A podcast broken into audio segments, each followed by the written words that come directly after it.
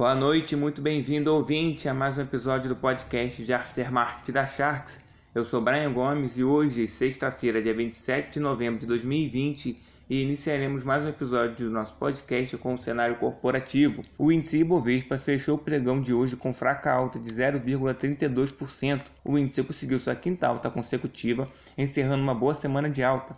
A bolsa brasileira agora se mantém nos 110 mil pontos o pregão encerrou com um volume negociado aproximado de 27,7 bilhões de reais e tendo uma quantidade de negócios aproximada de 3,1 milhões de negócios. A maior alta do dia vai para a Stack, que teve uma alta de 6% no papel. O papel da companhia teve a maior alta do dia, não existe um motivo claro para esse sólido bom desempenho de hoje.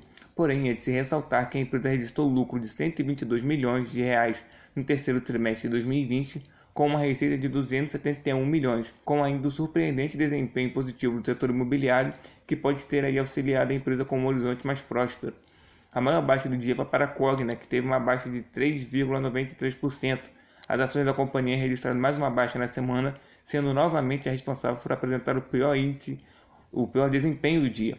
O papel da empresa parece ainda refletir a atitude do Bradesco BBI, que na quarta-feira reforçou recomendação neutra para o papel. Já no índice IFIX dos fundos imobiliários, o índice fechou com uma alta de 0,40%, 2.800 pontos, com volume negociado de aproximadamente 168 milhões, sendo integralizado mais de 142 mil negócios. A maior alta do dia no índice IFIX vai para a BRCO 11, que teve uma alta de 5,73%, e essa alta pode ter sido motivada por novas ofertas públicas que o fundo pretende realizar na área de logística que vem crescendo cada vez mais durante esses tempos incertos devido à Covid.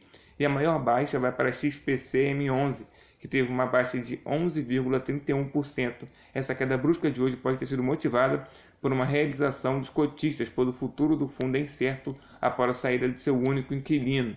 Olhando para o mercado, com a volta do feriado de dia de ações de graça nos Estados Unidos, o mercado brasileiro apresenta um bom resultado, sendo impulsionado pela alta dos principais índices nos Estados Unidos devido ao otimismo com as vacinas e as transições do governo de Donald Trump para o governo de Joe Biden, ofuscando em grande parte notícias internas e preocupações com o rombo fiscal. Já na área do governo, o autor da PEC da reforma tributária, Baleia Rossi, disse estar próximo a um acordo com o governo para aprovação da proposta na Câmara até o fim do ano.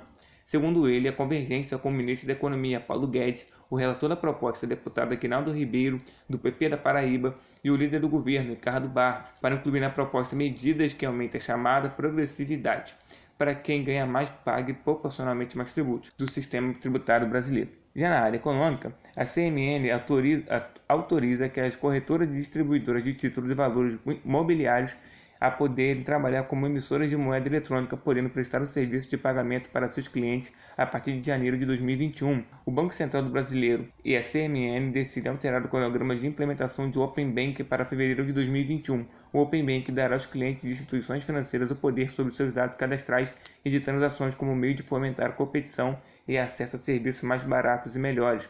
Segundo o Banco Central, empresas e famílias pagaram juros mais altos na operação de crédito em outubro. A taxa média de juros para as pessoas físicas no crédito livre atinge 38,9% ao ano, ou seja, um aumento de 0,9 ponto percentual contra setembro. A taxa média das empresas ficou em 12% ao ano, uma alta de meio ponto percentual contra o mês passado. O dólar termina a semana com uma pequena baixa em um novo dia de fraqueza geral na divisa norte-americana, com uma nova busca de risco sendo respaldada na confiança de uma recuperação econômica global devido ao progresso das vacinas contra a Covid-19. No cenário internacional, a AstraZeneca, uma das empresas responsáveis pelo desenvolvimento da vacina contra a Covid-19, foi questionada sobre um erro de dosagem nos testes de sua vacina com meia dosagem.